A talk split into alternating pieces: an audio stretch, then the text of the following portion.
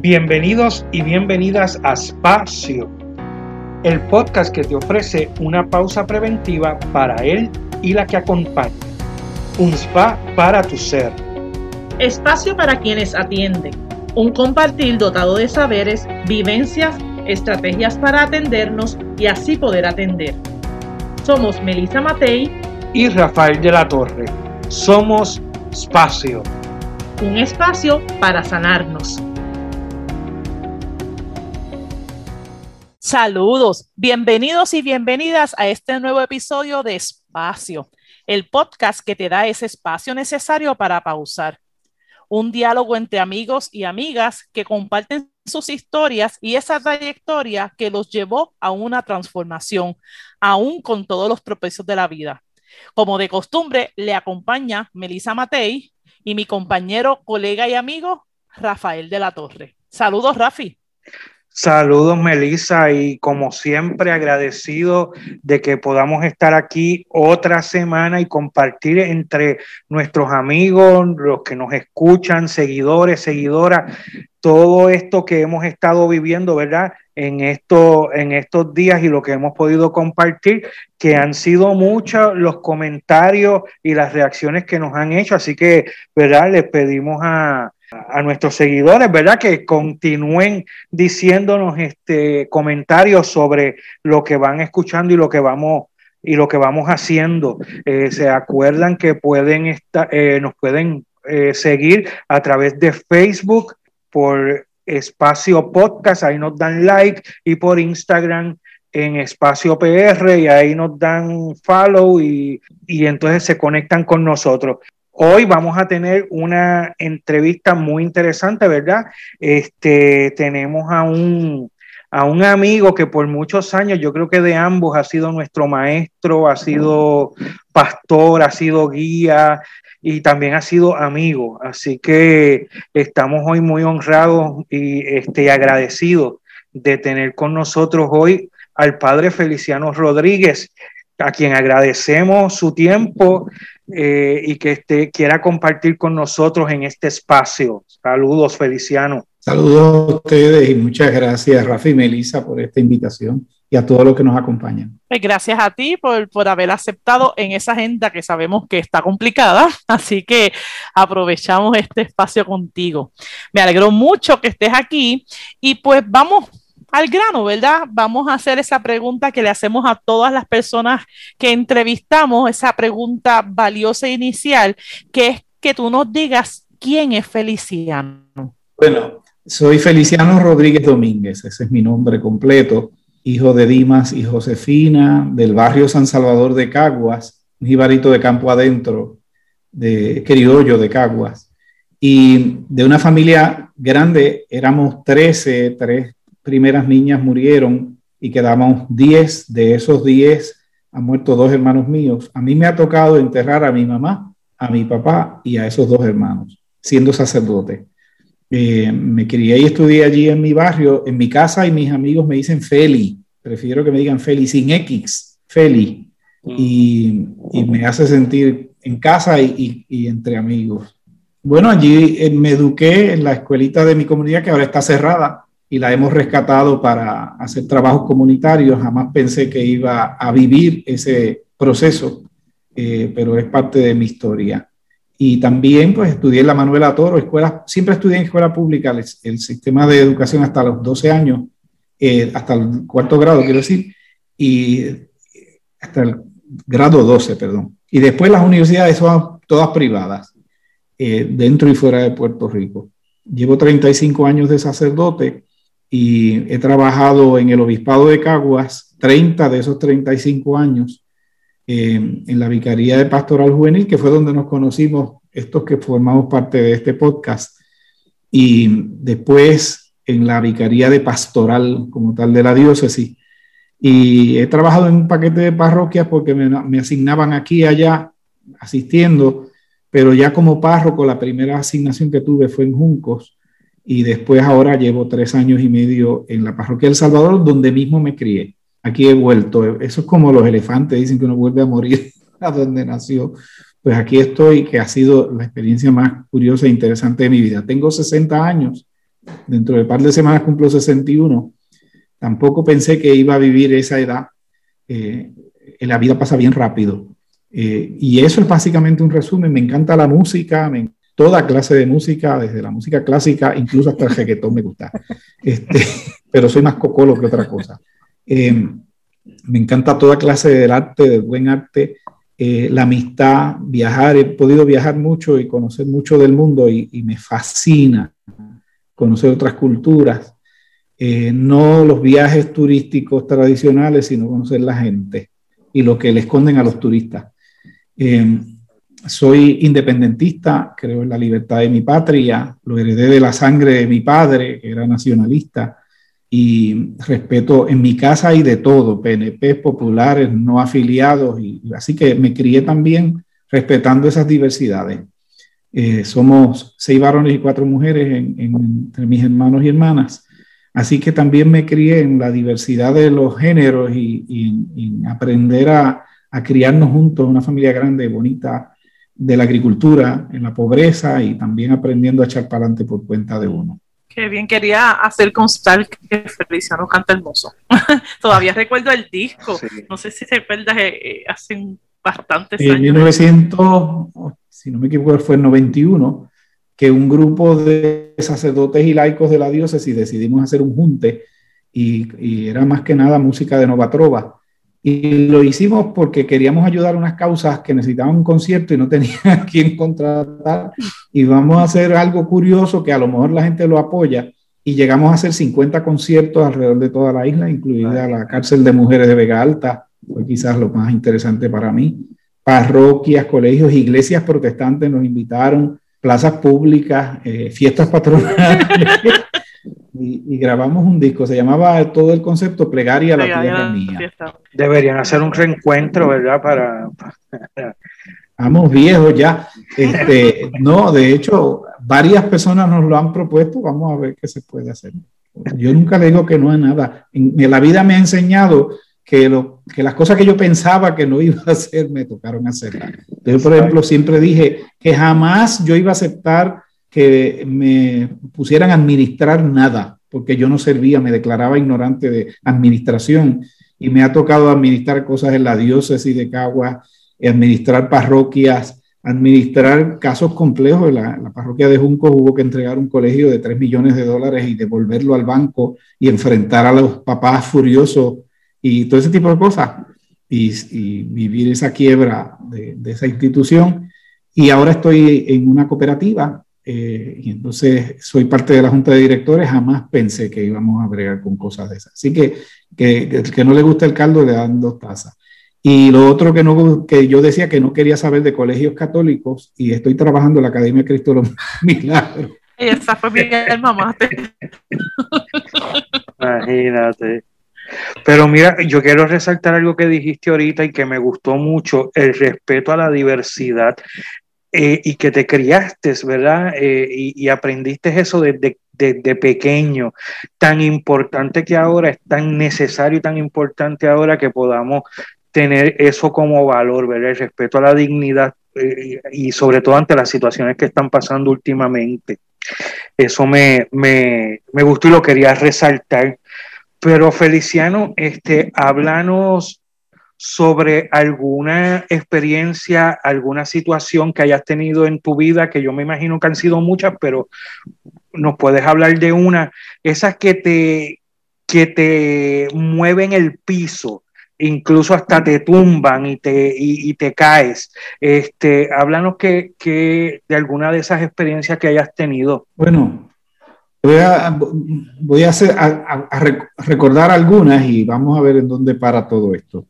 Eh, yo me crié pobre, en una familia pobre, y, recuerdo que, por ejemplo, cuando iba a la escuela superior y a la Universidad Central de Bayamón, eh, en casa no había que darnos a nosotros. Entonces nosotros cogíamos agua escolar y comíamos en comedor escolar porque de otro modo ni comíamos.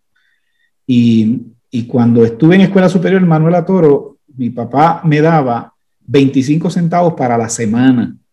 Eh, de modo que con eso lo que yo pudiera, si es que necesitaba algo, lo que se pudiera hacer con eso. Y yo recuerdo que, que, yo guardaba a veces la peseta completa a la semana para ver si tenía medio peso a la semana siguiente y poderme comprar algún dulcecito, algún antojo. Y cuando me tocó ir a la Universidad Central, eh, que regresé, yo me salí del seminario el primer año de filosofía, el primer año de universidad, y regresé a Puerto Rico y, y fui a parar a la Universidad Central de Bayamón. Y tenía que coger cuatro guaguas de ida y cuatro guaguas de vuelta para mi casa. San Salvador a Caguas, Caguas a Río Piedras, Río Piedras a Bayamón y Bayamón a la Universidad Central. Y lo que tenía de dinerito era para pagar el pasaje. Así que a mí no me daba el dinero para tener, para comer en la universidad. Así que yo pasé mucha hambre en la universidad porque a veces había cursos que tenías una clase en la mañana y otra en la tarde y había que esperar. Entonces llegaba cansado, cansado de regreso a mi casa Después de eso, como no era tan imposible casi ese, ese tren, pues entonces me hospedé en una casa en Aguas Buenas de una tía, pero entonces resultó más complicado todavía cruzar por Aguas Buenas hacia Bayamón y etcétera. Y hasta que finalmente entonces un vecino que bajaba hacia, que, que se apuntó en esa universidad me daba pom. Pero pues no tuve carro, yo no supe lo que fue tener un carro hasta los otros días, hasta ser cura. Y y entonces la pobreza me marcó, pero nunca la entendí como que eso fuera un limitante, porque el viejo mío, que nunca tuvo nada así, eh, echó para adelante, echó para adelante esos 10 hijos. La mayoría de nosotros estudiamos carreras universitarias. Yo no sé cómo lo hicieron. De verdad, honestamente, los números no me cuadran. Eh, con huevitos de gallina y con cosas así. De modo que eh, sí yo puedo decir que, que tuve esas penurias económicas en, la niñez y la juventud, pero tampoco me puedo quejar de, mi niñez y mi juventud, porque lo poco que teníamos y, en la finca buscábamos, yo nunca tomaba refresco ni cosas de esas, porque es que no se podían comprar en casa. Nosotros íbamos para el monte a buscar frutas y mami nos hacía dulces y jugos con las frutas naturales. Lo agradezco inmensamente porque yo aprendí lo que era el valor de lo natural y, eso ha regresado en mis tiempos era la moda de irse de lo natural a lo artificial, a los refrescos, a los hamburgues, a las cosas de esas. Y entonces yo veo el regreso ahora a lo que yo, en lo que yo me crié. Eso fue una experiencia eh, fuerte. La agradezco también porque yo he aprendido que si hay que dormir en el piso, se duerme en el piso. Si se, se cayeron los techos en María, vamos a meterle mano a lo que sea. La pobreza me enseñó la resiliencia que se habla hoy día y la resistencia de los viejos míos, yo creo. Eh, después, a los 15 años, yo hice un retiro carismático, para hablar de una experiencia espiritual, y yo me acuerdo que era el primer retiro que yo hacía, y fue una cosa muy impactante para mí. Y yo tenía mis conflictos de joven de si qué iba a hacer con mi vida que a los 15 años, que, que si quién era yo, que si en qué iba a creer, eh, si creer en Dios y no creer, si creer en, en, la vida, si creer en qué cosa política, si creer en, en las cuestiones sexuales, este, yo me consideraba, pues que yo decía, yo no me voy a poder controlar sexualmente y ya yo tenía la inquietud ocasional, pero por otro lado yo decía, no, yo no soy digno de nada de esto. Y entonces, y como me, me ponían esa meta tan alta de la santidad y las cosas, ese retiro me dio dos experiencias. Una fue eh, la absoluta conciencia de que Dios me ama, sea como sea. Eso no se me ha borrado jamás a mí. Eso, si, si yo dejara de ir a la iglesia, si yo dejara de ser sacerdote, si yo dejara de ser cristiano, yo estoy absolutamente convencido que si Dios existe, es más, si yo dejara de creer en Dios, yo estoy convencido de que eso que llamamos Dios es el amor. Y que el amor es absolutamente lo más grande que hay en el universo y que a eso le llamamos Dios. Y eso yo lo sentí que me tocó a mis 15 años. Entonces, lo negativo que tuvo la otra cara de la moneda fue que entonces yo sentí que yo tenía que pagar ese amor. Y entonces yo tenía que portarme tan y tan bien que entonces yo me mereciera ese amor. Y yo me acuerdo que yo me hice un fanático de la religión, eh, insoportable. Eh, me leí la Biblia completa de rabo a cabo, literalmente me la leí. Hasta que no la terminé de leer, no la solté. Eh, todos los días sacaba un rato para eso, hasta que me la leí. Lo agradezco ahora porque me hice amoroso de la palabra de Dios y la he estudiado al máximo que he podido y he tratado de, estudiarla científicamente ahora y, creo que me ha hecho mucho bien. Pero en aquel momento era una cosa de fanatismo y yo discutía con los pentecostales y hacíamos debates con los testigos de Jehová en la escuela. Era terrible. Entonces, de ahí, pues vino el meterme al seminario pensando pues que es, ahí es donde yo voy a encontrar esa meta de consagración total eh, lo que yo conocía eran los redentoristas y los redentoristas no tenían seminario en Estados Unidos, así que me enviaron en Puerto Rico, quiero decir, me enviaron a Estados Unidos, a Connecticut, ese primer año, era 1977. Y, y entonces fue una total decepción en un sentido, o sea, fue excelente la experiencia académicamente insuperable, los padres magníficos, pero era otra cultura. Me cogió un invierno de seis meses de nieve que por poco me mata eh, yo bajé 60 libras con el frío. Juré y perjuré que no volvía a pasar un invierno de nieve y así lo he cumplido hasta el día de hoy, porque no puedo con ese frío. Eh, me enfermé, eh, había problemas de alcoholismo en algunos seminaristas, algunos sacerdotes, había problemas de homosexualismo en el seminario.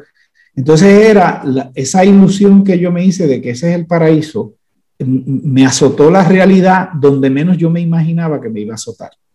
Entonces me frustré, me salí, eh, vine con el jabo entre las patas a Puerto Rico. Yo soy perfeccionista, eso lo aprendí de mi papá, y las cosas que me propongo las completo. Y resulta que lo que yo pensaba que era mi vocación y mi carrera, la abandoné al primer año. Entonces yo tenía una absoluta frustración de mí y de lo que me había pasado y no sabía qué hacer. Recuerdo que cuando llegué no le quería avisar a mi familia. Yo no encontraba qué hacer. Entonces llamé a mi papá por teléfono dos días antes de regresarme a Puerto Rico para que no les diera tiempo de preparar nada. Yo le dije, me salgo del seminario, les explico cuando llegue, lleven un carro grande que quepa mi baúl con los libros.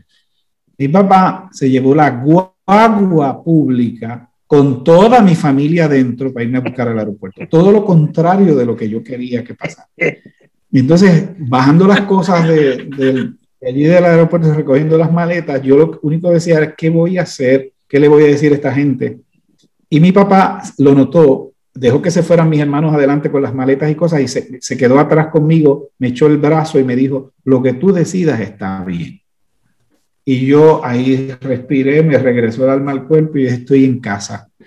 Eh, eh, en ese sentido, yo a mi padre pues lo, lo, venero, siento que es la persona más sabia que yo he conocido, más equilibrada y más normal y más libre. Y entonces empecé el proceso de nuevo con esa idea de que vamos a ver qué hago. Volví al seminario dos años después y me hice sacerdote de la diócesis de Caguas eh, me gustaba cómo es, que es el sistema y, el, el, enfoque de la vida y la pastoral, pero de nuevo con, como con un romanticismo de que yo voy a encontrar en la iglesia pues ese espacio. Eh, todo lo que he aprendido de ahí para acá es la humanidad débil, eh, los, los, problemas, los fallos, las cosas, y, y, que a mí me iba a tocar, sobre todo la vicaría pastoral, bregar con escándalos, con pederastia, con eh, revoluces, con denuncias, demandas, eh, conocer cosas como uno conoce de los asuntos internos de la iglesia, vergonzosísimas, eh, bregar con mis propias debilidades, con mis propias carencias. Y entonces, yo lo que he sentido es que, que esa fantasía que yo tenía de la religión y de la iglesia se desinfló por completo. Eso me ha causado mis crisis de vez en cuando, pero por otro lado, ha aparecido gente en el camino que me ha enseñado entonces que, que a eso fue que vino Jesucristo, a, embarrarse aquí, a bregar con la, vulnerabilidad de nosotros y a, y a tratarnos y a, y aceptarnos como somos.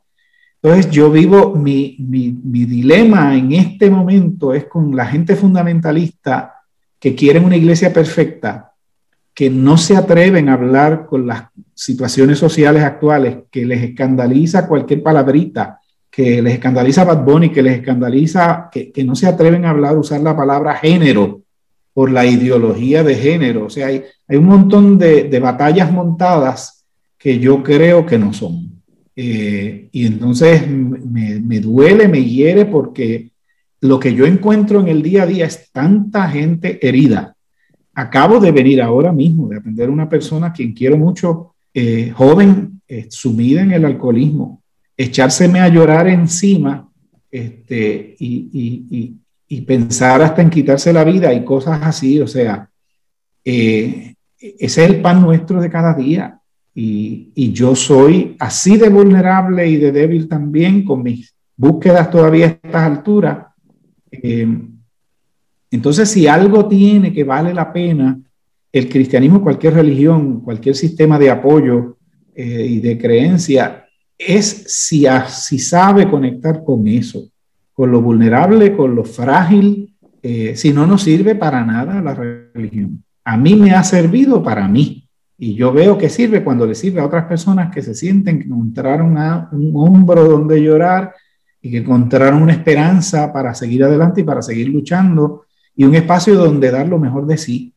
Y esa es la iglesia que yo he conocido, esa es la iglesia que yo trato de construir y en la que me he comprometido y, y la humanidad, porque con el paso de los años me he dado cuenta de cada vez que se cree eso, las barreras y las diferencias entre lo que es una iglesia y lo que es gente en la calle que está batallando por el bien común, las, las barreras se esfuman.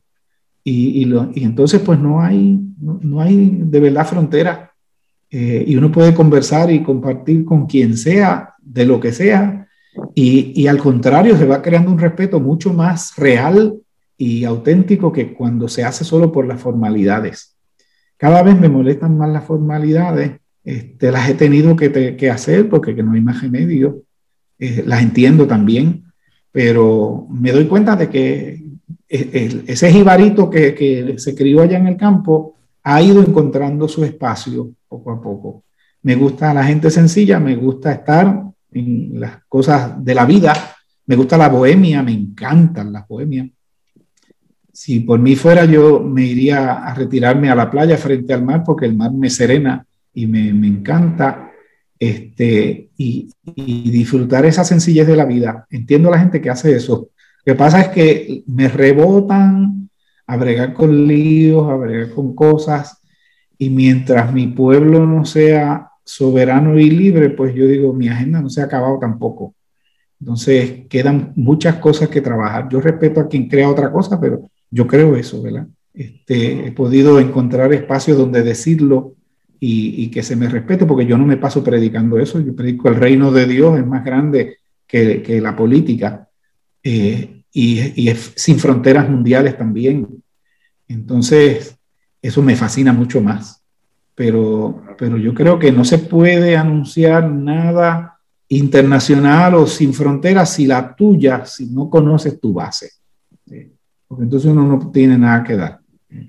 Así que llevo toda la vida tratando de entenderme a mí mismo, de entender la vida, de entender a la gente, de entender la iglesia, eh, de ir quitándole etiquetas a todo el mundo. Eh, yo que tantas etiquetas construí cuando creía que había que ser perfecto, pues ahora creo que la religión es eh, el goce de los imperfectos. no sé, algo por ahí.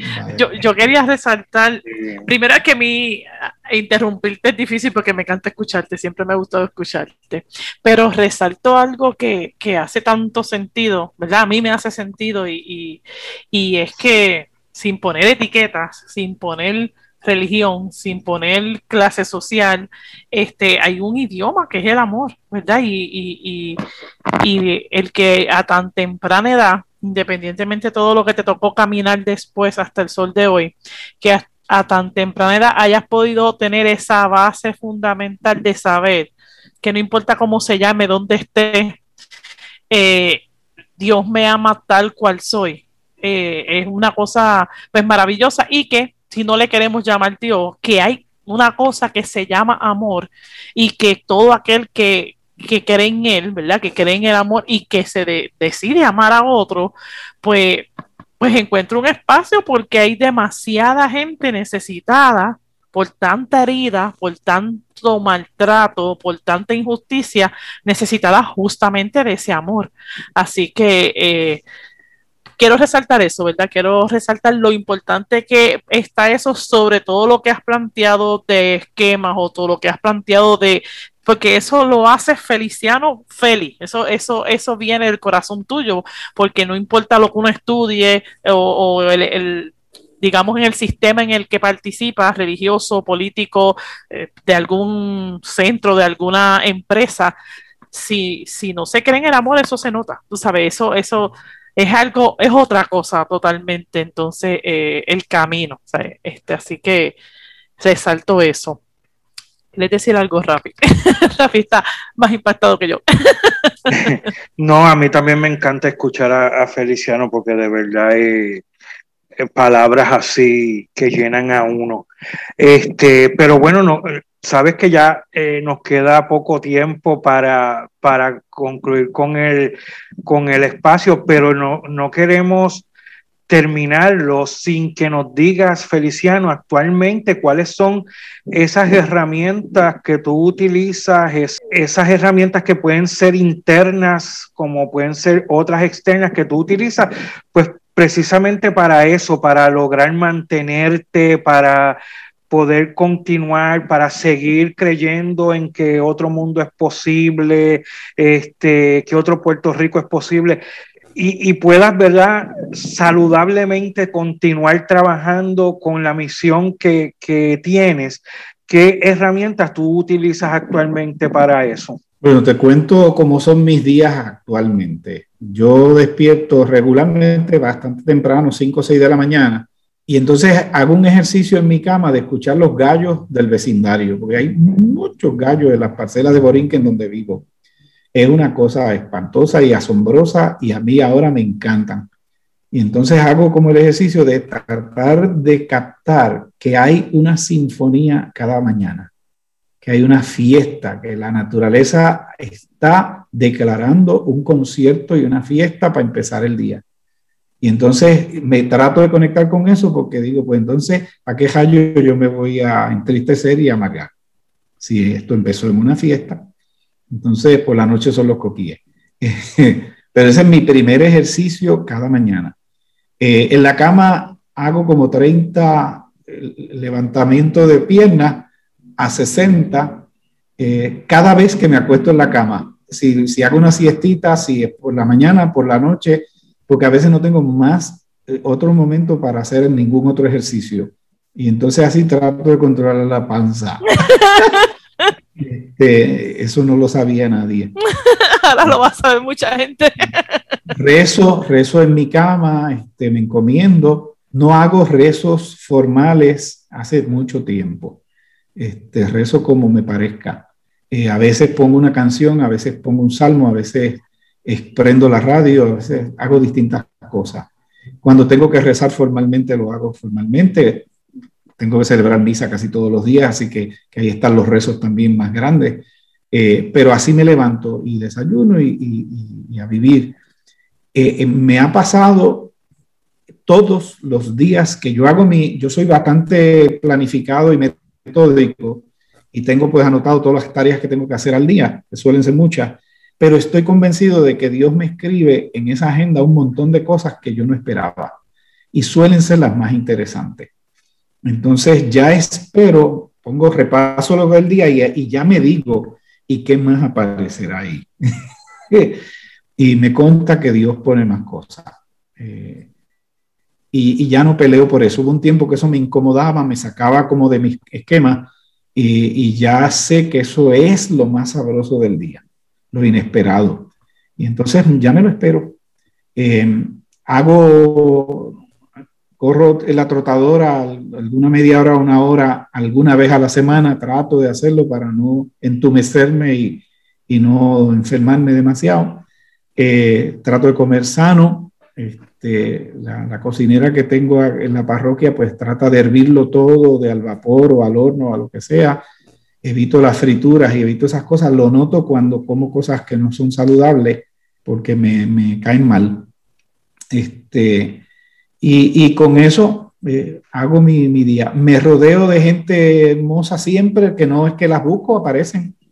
Y hago el esfuerzo de, con la teoría U y la gente de teoría U que ustedes conocen, lo reaprendí porque un poco lo sabía, de que trato de meter en cada cierto tiempo, si no diariamente, a, obligarme a escuchar gente que piensa distinto de mí, gente de otra ideología política, gente de otras iglesias, gente de, de, de, de esos fanáticos que menciono, fundamentalistas, los escucho, me consumo, pero los escucho, porque creo que es necesario que yo no me encierre en mí mismo.